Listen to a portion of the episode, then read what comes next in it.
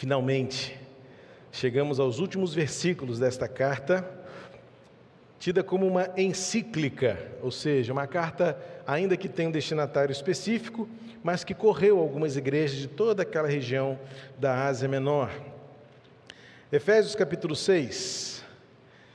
E, e enquanto eu meditava sobre esse texto, pensando no dia de hoje, em todas essas é, coincidências, né, ou interseções de datas e motivos, eu louvei a Deus porque as últimas palavras do apóstolo Paulo poderiam ser como minhas orações hoje, quando completo 51 anos, quando ainda trago na memória as datas recentes e celebrar 15 anos com os irmãos, 28 anos de ministério pastoral, dos quais construímos juntos cada experiência vivida. E hoje, celebrando este aniversário, ao ler esse texto, é, é como a oração que um pastor faz, constantemente, recorrentemente. Essa semana em casa, Gene e eu falamos e conversamos muito sobre o ministério, aliás, sempre falamos muito sobre o ministério, e compartilhamos intensamente expectativas, sonhos, emoções, algumas vezes até é, opiniões e visões antagônicas, ou pelo menos múltiplas, que é, acrescentam um ao outro a beleza do ministério na vida dela e na minha vida.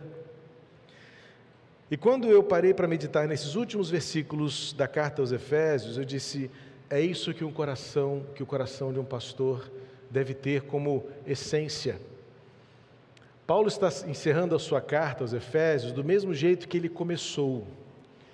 Lá no capítulo 1 de Efésios, quando nós iniciamos esses estudos, nesta mesma época do ano, em 2021, Paulo deseja, logo na sua saudação, que a graça e a paz de Deus esteja com aqueles crentes. Graça e paz. Este binômio essencial no corpo de Cristo este binômio que identifica, que caracteriza a igreja de Jesus hoje, é o que deve ser o motivo principal do coração de um pastor. Em janeiro, quando celebrávamos 15 anos, depois, agora em fevereiro, há 15 dias, agradecemos a Deus juntos por 28 anos de ministério pastoral. E como eu disse há pouco, dos quais 33 não é? ou seja, muito mais tempo de tudo aquilo que temos vivido juntos, é o que Jeane e Letícia temos juntos aqui celebrado na vida com Jesus. E essa semana conversávamos com alguém sobre o ministério pastoral e estávamos compartilhando que quando nós namorávamos, a Jeane namorava um futuro engenheiro. Quando eu conheci Giane, nós estávamos, eu tinha acabado de passar no vestibular para engenharia. E em dado momento, Deus muda o curso da minha caminhada. E como eu queria que a minha caminhada fosse uma caminhada ao lado dela, Deus precisava falar o coração dela também.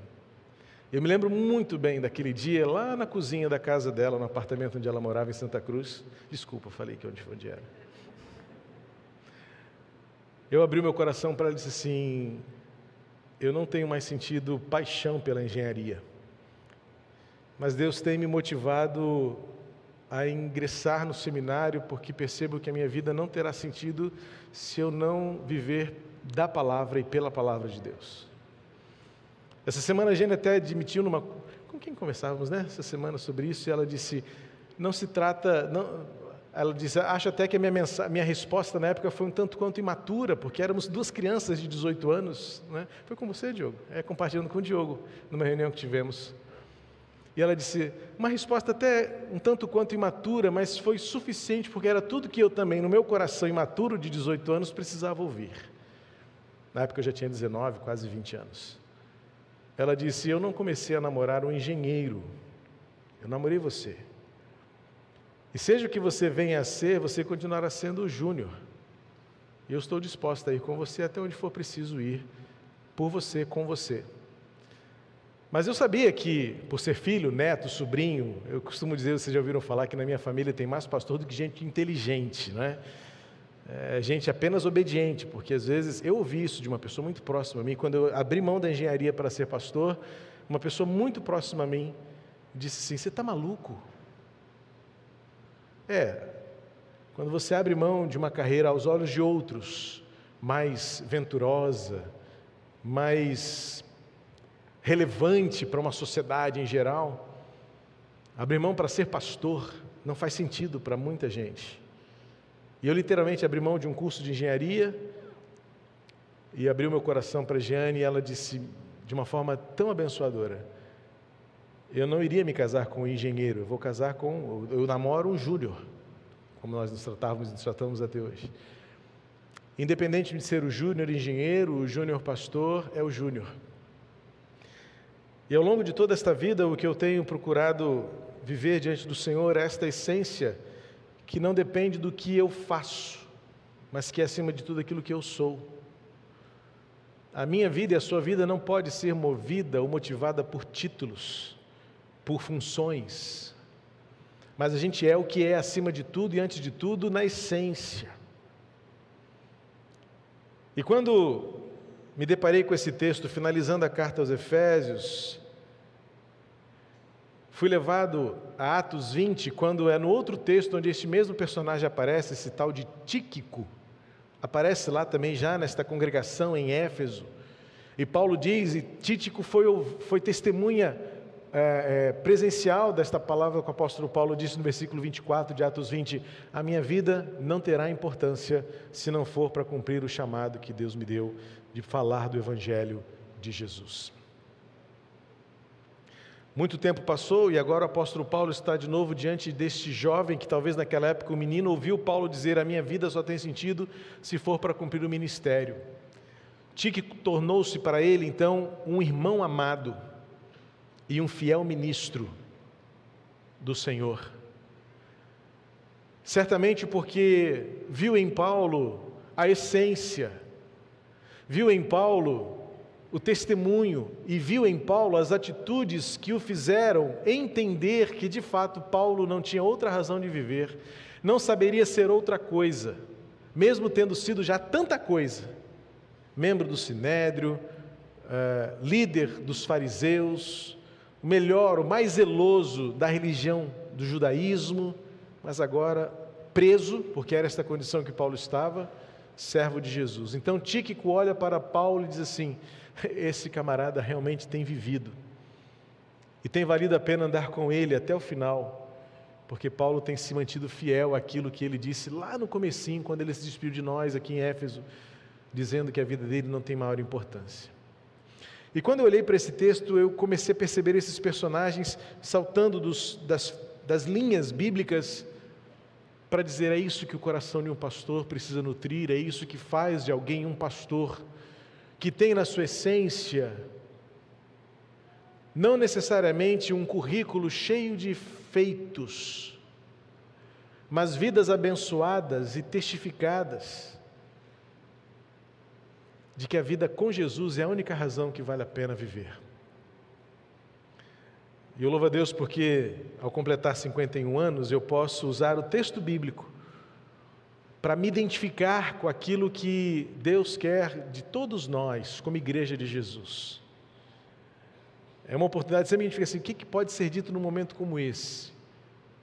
Mas ressaltar a pessoa de Jesus na nossa vida, aquilo que Ele faz, aquilo que Ele é, realizando em mim e em você o feito final que é a igreja, viva, atuante. Então eu encontro nesse texto alguns elementos importantes que compõem o coração de um pastor. Vamos ler Efésios 6, versículo 21 a 24, em que Paulo dá as suas saudações finais e a sua oração final para aquela igreja. E permita-me então, meu irmão, minha irmã, ovelhas amadas, fazer dessas palavras de Paulo também as minhas palavras que refletem e revelam o meu coração nesta manhã também. Grato a Deus por celebrar 51 anos com você, mas acima de tudo também dizendo e derramando meu coração de que o melhor presente é este que o apóstolo Paulo está dizendo e orando por isso para aquela igreja. E para que saibam como estou e o que estou fazendo, Tíquico, o irmão amado e fiel ministro do Senhor, lhes dará todas as informações. Eu estou enviando a vocês com esta finalidade, para que conheçam a nossa situação e para que ele console o coração de vocês. Paz seja com os irmãos e amor com fé da parte de Deus, Pai e do, do Senhor Jesus Cristo. A graça esteja com todos os que amam sinceramente o nosso Senhor Jesus Cristo. Um coração de pastor. Um coração de pastor se revela por essas atitudes que o apóstolo Paulo demonstra ter nas suas últimas palavras à, à sua igreja em Éfeso.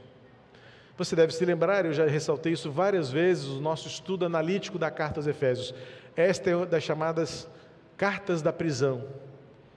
Paulo escreveu certamente esta carta, tendo a sua liberdade privada em Roma, mas preocupado e atento àquilo que os seus irmãos viviam e sofriam. Paulo escreve especificamente a esta carta, designada como carta aos Efésios, mas como eu disse, uma carta encíclica, que certamente alcançou muitas outras igrejas daquela grande região da Ásia Menor, percorreu cidades vizinhas, vilarejos, e provavelmente Tíquico, este homem aqui, foi o portador dela para fazê-la chegar nas diversas regiões onde Paulo queria é, levar o seu ensino. Uma igreja que fosse localmente em Efésio ou fosse naquela grande região, vivia um problema importante a ser tratado pelo, pelo pastor Paulo. Vivam em paz, vivam unidos, vivam em amor. Se você perceber, toda a carta aos Efésios tem essa essência da unidade de fé, unidade em amor e unidade em ação caminhando juntos na mesma direção em prol daquilo que Paulo chama o Evangelho de Jesus. Que não é apenas um, uma filosofia a ser conceituada, mas um jeito de viver mostrado pelas atitudes e reações diante das circunstâncias. Era uma igreja que, na sua essência, tinha dois grupos que lutavam entre si por suas convicções, por suas heranças, por suas experiências religiosas, judeus e não judeus. E não judeus incluía bem aquela realidade de todo mundo que não era judeu. Então, era uma realidade bastante difícil de ser é, resolvida, uma equação difícil de ser solucionada, porque você não é judeu, não importa de onde você seja, você não é judeu. E Paulo então vai tratar que agora em Jesus não existe mais, e Paulo termina como começa. No versículo 2 do primeiro capítulo, Paulo diz que a paz e a graça esteja com todos vocês. Paz e graça. E Paulo termina a sua carta reiterando isso. Se vocês querem ser de fato igreja de Jesus, paz e graça precisa ser a atitude premente na vida de cada um de vocês. Mas Paulo faz um preâmbulo final, um preâmbulo no final, antes de dar a sua oração final, esta chamada bênção. Paulo vai dizer para mim como é que um coração de pastor se porta diante da sua igreja. Note bem que Paulo diz o seguinte no versículo 21 e 22, duas expressões de finalidade, ou seja, Paulo tem uma intencionalidade em relação à sua igreja. O coração de pastor é pastor porque ele tem intenções em relação ao seu povo. Ele tem desejos, ele tem sonhos. E todos nós, pastores, um dia tememos, e posso dizer a você com toda certeza, tememos um frio, um arrepio na espinha. Deixar de sonhar com uma igreja melhor, com uma igreja maior, com uma igreja dinâmica, com uma igreja serviçal e serva do seu tempo uma igreja envolvida, uma igreja engajada, uma igreja aperfeiçoada, uma igreja santificada. E note que Paulo usa duas expressões, você vai encontrá-las comigo aqui no versículo 21 e 22, separados pelos versículos providencialmente, em que primeiro ele diz: Para que saibam como estou e o que estou fazendo. E no versículo 22 ele diz: Para que conheçam a nossa situação e para que ele console o coração de vocês. Eu quero destacar para você essa expressão para quê, porque isso me chamou a atenção no texto e compartilho com vocês. É a intencionalidade de Paulo no seu ministério apostólico.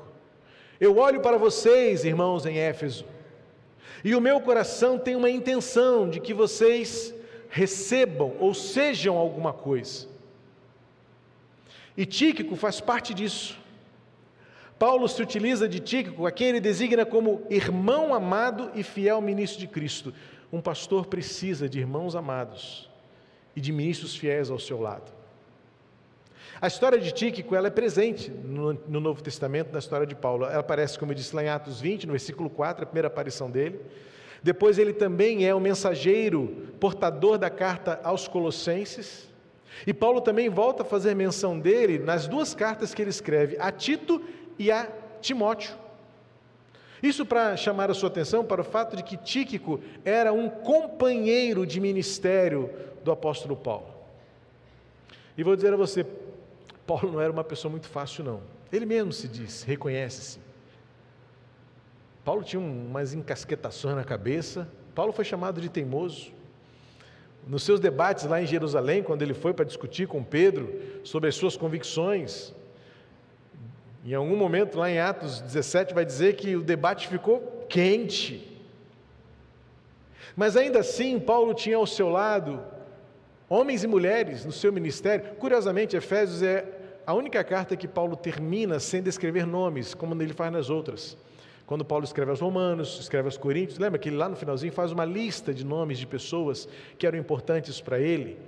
Paulo não faz essas menções aqui. Curiosamente, na carta aos Efésios, Paulo apenas agradece ao próprio portador e o descreve com essas duas características, das quais o coração de um pastor carece. A designação de irmão amado Significa que Tíquico era para ele alguém muito próximo. Porque ser irmão já é próximo. Mas Paulo ainda adjetiva com um complemento intensificador: ele é amado. Como Lucas era o médico amado. Como outros tantos amados, a lista, por exemplo, da carta aos Romanos é grande, de homens e mulheres que fizeram parte do ministério do apóstolo Paulo, e ele os vê como importantes ali na cidade de Roma. Porque o coração de um pastor sabe que o seu ministério é fruto de pessoas ao seu lado que o ajudam, que o apoiam, que o sustentam. Ainda que ele seja uma pessoa difícil, ainda que muitas vezes você não deva e não precise concordar com tudo, mas esteja pronto a caminhar com ele na direção que ele, como líder, como o pastor daquela igreja, sonha. Porque quais são as intenções de Paulo? Tíquico era testemunha de que Paulo tinha as melhores intenções em relação à sua igreja. Note que no primeiro para quê é para que vocês saibam como estou e o que estou fazendo. Paulo tinha uma sensibilidade de que a igreja soubesse quem ele é e o que ele está fazendo. Isso é ao mesmo tempo sinceridade e transparência. A preocupação de Paulo é que a igreja não tivesse uma visão distorcida dele para que a igreja não achasse que o próprio tom de voz de Paulo enquanto ele prega é um e quando ele vai falar no corredor, no gabinete, no dia a dia, na calçada, seja outro. O pastor que se encontra à porta após o culto é a mesma pessoa que você esbarra com ele no mercado e o pastor faz compras. Eu me lembro uma vez, já disse para vocês, uma vez eu cheguei aqui, estava no mercado com um carrinho, e aí uma pessoa passou e disse: Pastor também faz compras? pastor tem que comer também, não é? E acho que é uma forma mínima que o pastor pode ajudar a esposa do pastor a cuidar da casa. E eu faço com alegria. Aí você vai descobrir que o pastor também lava louça. Pastor lava banheiro também, se precisar. Pastor passa roupa, porque no seminário tinha que passar roupa. Pastor troca pneu. Pastor fica doente. Pastor tem medo. Pastor tem saudade. Pastor tem medo de errar. Pastor sabe que não erra, que não acerta sempre. Pastor precisa de pessoas ao seu lado que saibam até divergir com amor, no sentido de compreender as suas limitações, mas ajudá-lo a seguir em frente. Note que Paulo está enviando Tíquico não apenas como portador da carta, mas como mensageiro da autenticidade daquela pessoa chamada Paulo de Tarso. Tíquico vai dizer para vocês como eu estou e o que eu estou fazendo. O coração do apóstolo tem o desejo de transbordar a sua essência, a genuinidade, de nunca ser pego de surpresa pelos outros, como se fosse uma outra pessoa diferente daquela que todos veem na transmissão, por trás da tela, no gabinete, ou até mesmo sentado no chão com seus filhos, se for possível, se houver esta oportunidade. É o pastor que é diferente de você, até porque torce para o time adversário do seu, mas que isso não torna seu adversário. Pastor que pode ter uma posição política diferente da sua, por convicções tão convictas quanto as suas, mas não torna ele um adversário seu, muito menos um inimigo seu. Porque o que nos une será sempre muito maior do que essas coisas que um dia aqui na terra passarão. Paulo, então, é, é a única vez nas cartas de Paulo onde ele demonstra que tem interesse que a igreja saiba como ele está. Para Paulo não tem problema da igreja saber que Paulo estava preso, ele diz isso com muita ênfase. Paulo escreve aos Romanos dizendo que ele é pecador e dos pecadores ele é o pior. Paulo não se coloca num pedestal de perfeição, mas Paulo também precisa escrever a sua segunda carta aos Coríntios, reiterando a sua autoridade apostólica, porque havia gente questionando a sua liderança.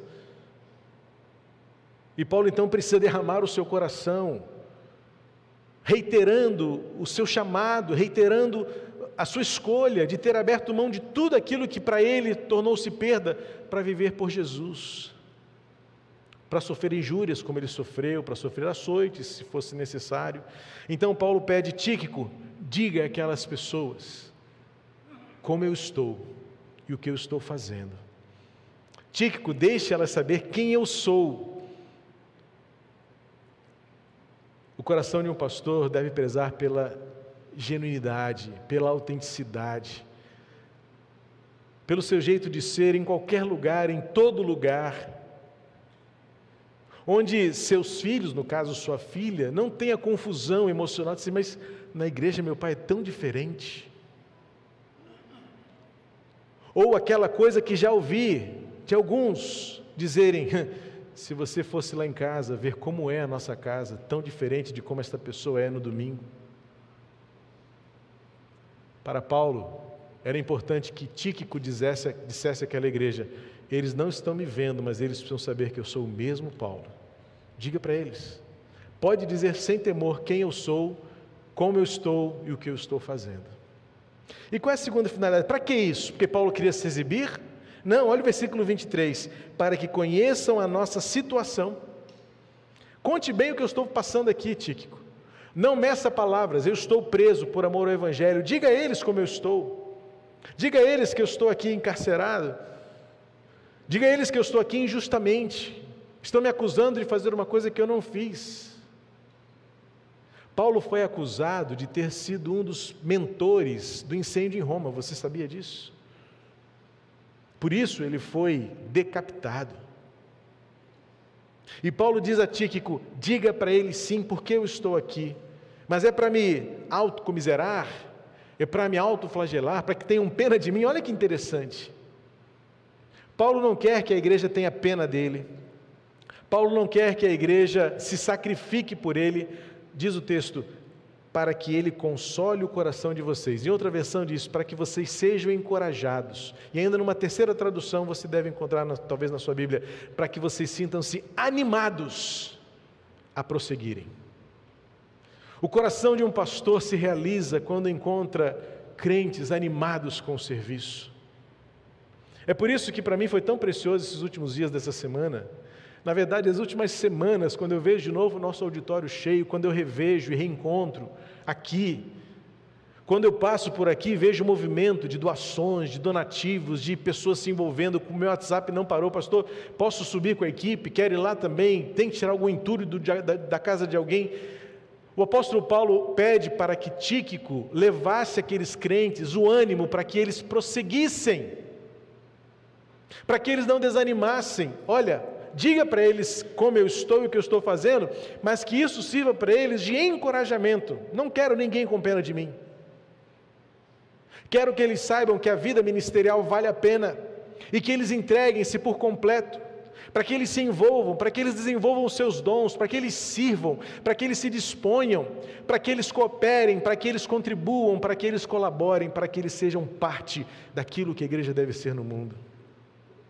Então, o coração de um pastor deseja ser conhecido na autenticidade, na genuinidade de quem ele é, sem máscaras, sem personalidades. Mas também Paulo diz que vocês sejam animados, que vocês sejam encorajados. Então, o coração de um pastor se sente realizado quando ele vê o seu povo ocupando suas fileiras no reino de Deus, fazendo a obra acontecer.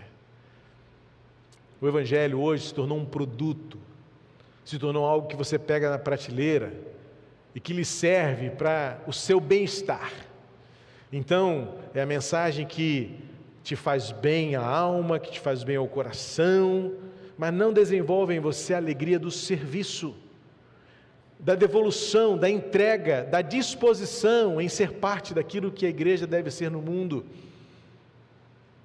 seja por meio dos seus ministérios, seja por meio dos seus dons, seja por meio das múltiplas ações que uma igreja faz. E Paulo diz: o coração de um pastor deseja que vocês sejam animados. A palavra aqui consolo não é meramente esse conforto diante da luta. A palavra consolo aqui tem a ver com o encorajamento, o ânimo para seguir em frente. É por isso que Paulo agora vai terminar com as qualidades desse ânimo. O que, que faz este ânimo acontecer? Paulo então numera aqui três coisas: paz, amor com fé e graça com todos.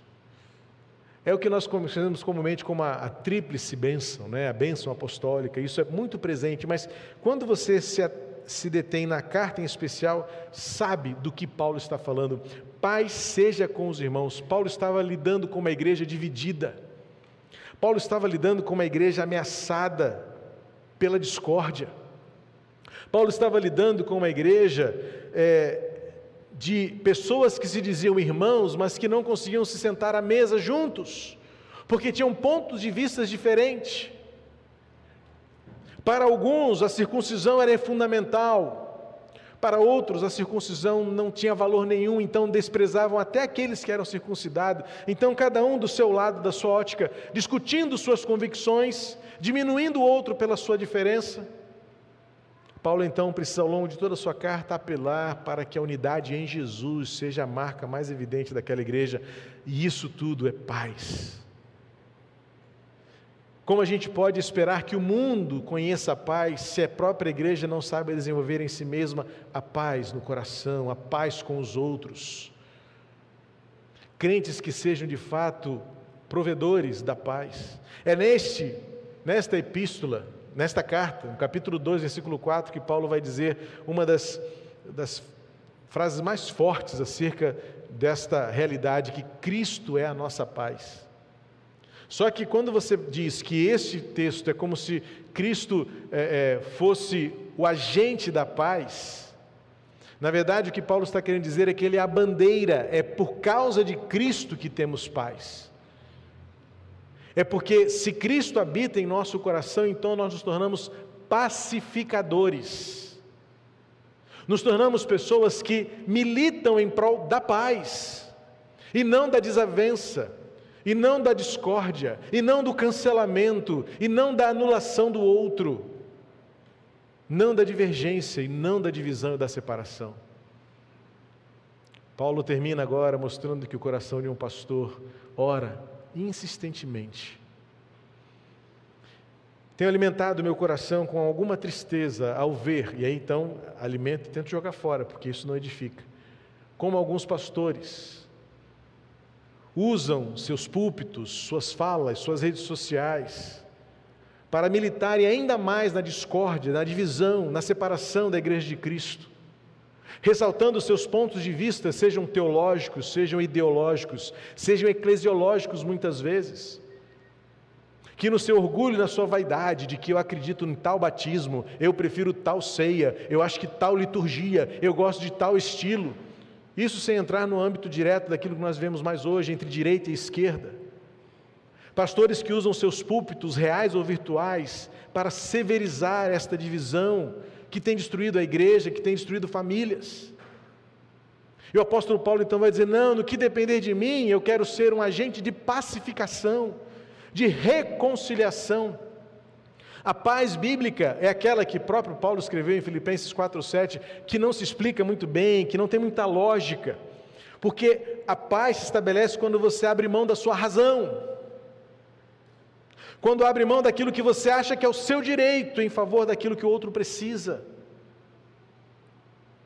É a paz com Deus, onde você se reconcilia reconhecendo este amor maravilhoso, esta graça que Deus nos dá e que olha para você e que faz você olhar para o outro, reconhecendo que você não é nem um pouquinho melhor do que o outro. Também não é tão pior a ponto de você achar desprezado. A paz com Deus, com os irmãos, é o que caracteriza uma igreja e que faz o coração de um pastor dizer: tem valido a pena. Paulo vai agora usar uma expressão inédita amor com fé. Em outra tradução, talvez amor em fé, que fica mais difícil ainda, né? Talvez na sua versão tenha amor em fé, porque a conjunção no grego pode ser com e em. Parênteses, inclusive, por isso tem muito problema com batismo, porque batismo com água é diferente de batismo em água. Os que traduzem batismo em água são os que defendemos batismo por imersão. Aqueles que leem batismo com água é os que advogam o batismo por aspersão, porque você não precisa estar imerso, mas a água é suficiente na cabeça. Então, olha como a Bíblia não é tão simples, é porque a preposição no grego, de fato, pode ter as duas realidades, com e em. Por isso que na sua Bíblia, talvez você tenha lido comigo, que paz seja com os irmãos e amor em fé. E na tradução que eu li, a nossa tradução aqui, Nova Almeida atualizada, amor com fé. Talvez porque o amor com fé melhore um pouco o entendimento do que isso significa. Mas talvez eu complique um pouquinho mais, eu preciso da sua atenção agora, porque nesse conceito aqui, a palavra fé não significa a capacidade de crer, mas sim a atitude, a virtude da fidelidade. No grego, a ideia de fé não, não, não é apenas esse conceito da crença. Nós temos um, um termo jurídico, você já deve ter visto isso. Quando você termina um, por exemplo, um advogado termina né, um depoimento, o que, que tem lá embaixo? Por conta disso, dou fé. Significa que aquilo tem fidelidade no que é dito, no que foi descrito. Então, o conceito de fé no Novo Testamento é isso que a gente tem também no nosso dia a dia. Não é apenas a capacidade de crer, naquela definição de Hebreus 11:1, crer no que não vê, esperar pelo que não se sabe. Então, a melhor compreensão aqui é que Paulo está dizendo que o amor seja fiel. O amor seja uma característica de fidelidade. Mas por quem? Note que Paulo vai dizer logo da parte de Deus Pai e do Senhor Jesus Cristo, ou seja, são realidades que não virão com a nossa habilidade, com a nossa capacidade, com a nossa competência, é vida com Deus. O coração de um pastor aspira, deseja. Ao final da sua carta, o apóstolo Paulo está apelando que vocês sejam conhecidos como gente de paz. E que vocês sejam conhecidos, gente que tem no amor de vocês a prova da fidelidade de Deus na vida de vocês. E agora Paulo termina com o terceiro elemento, que é a graça. Essa graça bendita, essa graça que alguns a descrevem como o dom imerecido, o presente que não merecíamos. Mas esta graça, que é o amor de Deus por nós, antes mesmo de qualquer atitude nossa.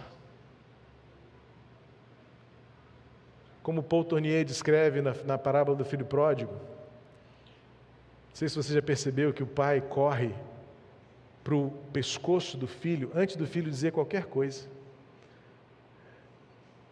O texto de Lucas vai dizer que o pai estava no portão esperando amor. Antes que o filho voltasse, o pai já estava ali pronto, esperando.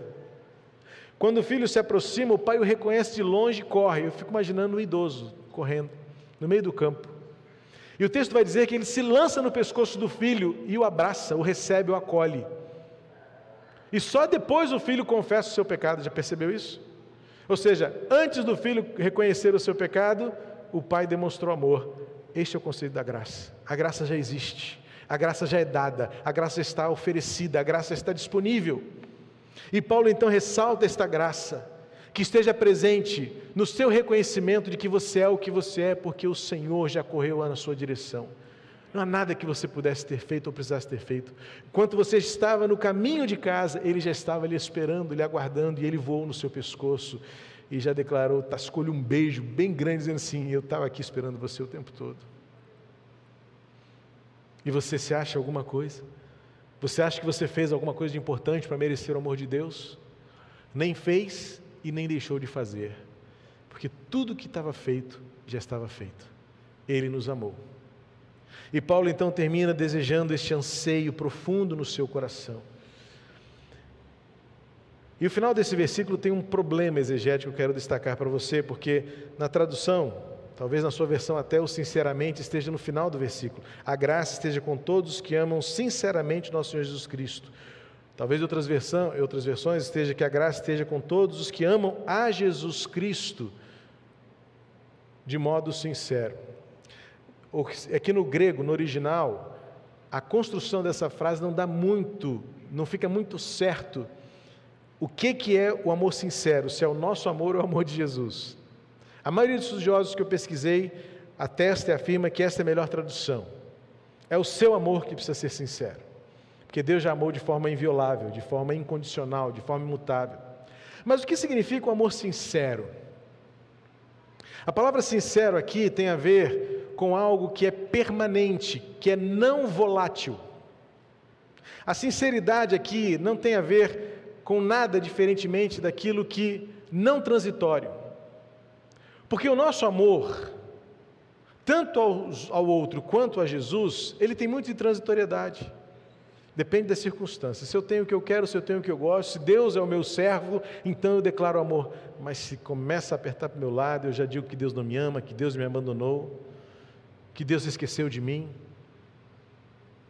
Então o que Paulo está dizendo? Uma igreja de verdade tem um amor que não transita entre altos e baixos, entre favores e deveres ou dívidas. É um amor que não depende daquilo que tem ou deixa de ter. É um amor que é incondicional, já que ele é incondicional da parte de Deus, é também incondicional da nossa parte na entrega. Então, note que a construção de Paulo aqui é o seguinte: para você, que tem desenvolvido um amor que não é transitório, que é permanente, que é verdadeiro, constante para com Jesus, sobre a sua vida paira a paz, a graça e o amor.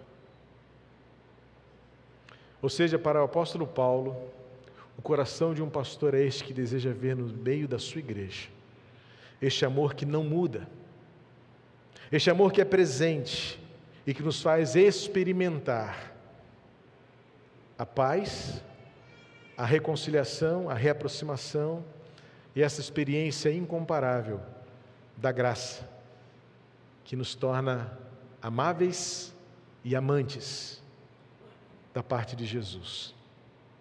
Portanto, quando Paulo termina a sua epístola, a sua carta aos Efésios, que na verdade é uma carta mais geral, ele nos deixa também essas evidências claras do que o coração de um pastor tem.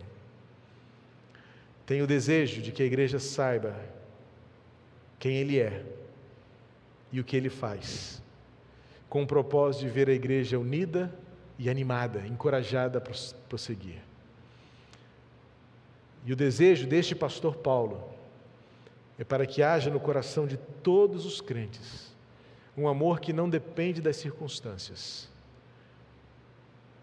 e que revela a paz nos relacionamentos a unidade, o amor fiel, infalível e esta graça que nos supre, que nos torna quem nós somos. Para que a graça? É para que nós nos assentemos aqui onde estamos, ao lado um do outro, com tantas histórias diferentes, com tantos sentimentos diferentes, E até mesmo com expectativas diferentes, mas o que nos fará a igreja? A graça, que é maior do que eu penso, que é maior do que eu quero, que é maior do que eu acho. É a graça que me faz olhar para o jeito como Jesus me amou e que me fez igreja, remido, transformado, amado por Ele. Assim é o coração de um pastor. Acredite nisso. Um pastor que deseja que a igreja saiba como está e o que está fazendo em prol do ânimo, da alegria do serviço. O coração de um pastor deseja que a igreja viva unida, em paz, amor e graça sobre todos nós, que nos faz gente. Se for assim, sempre será motivo para agradecer, sermos um só povo, sermos um rebanho de Jesus, o nosso pastor, sermos igreja de Cristo hoje aqui neste lugar para amar de fato, como diz a nossa visão, do jeito de Jesus. Pai querido, obrigado pelo teu amor por nós, obrigado pelo privilégio de celebrar a vida como igreja, teu povo, teu rebanho neste lugar. Obrigado, Senhor, por os ensinamentos que esta carta aos Efésios nos trouxe ao longo de todas essas semanas que se passaram. Que esses textos possam voltar à nossa mente tantas vezes quantas forem necessárias, para que nós estejamos como igreja buscando a unidade, vivendo a paz, compartilhando o amor, dando testemunho da tua graça, que nos acolheu, que nos recebeu, que nos deu vestes novas e nos fez teu povo. Que sejamos encorajados pelo Teu Espírito Santo a vivermos e servirmos a Ti com alegria, com entrega, com plenitude, com fidelidade. Que sejam essas as marcas da Tua igreja neste lugar. E assim cumpre em nós o Teu querer e o Teu propósito de sermos o Teu povo nesta geração, até que Cristo volte Obrigado, Senhor, pela vida, obrigado por mais um ano de vida que o Senhor me concede, a alegria de celebrar com a minha igreja, com o meu povo, com os meus irmãos amados. Obrigado porque esta igreja neste lugar tem buscado viver para fazer diferença e amar as pessoas do jeito como teu filho Jesus nos ensinou a amar. E é no nome dele, Senhor, que eu oro. Amém. Amém.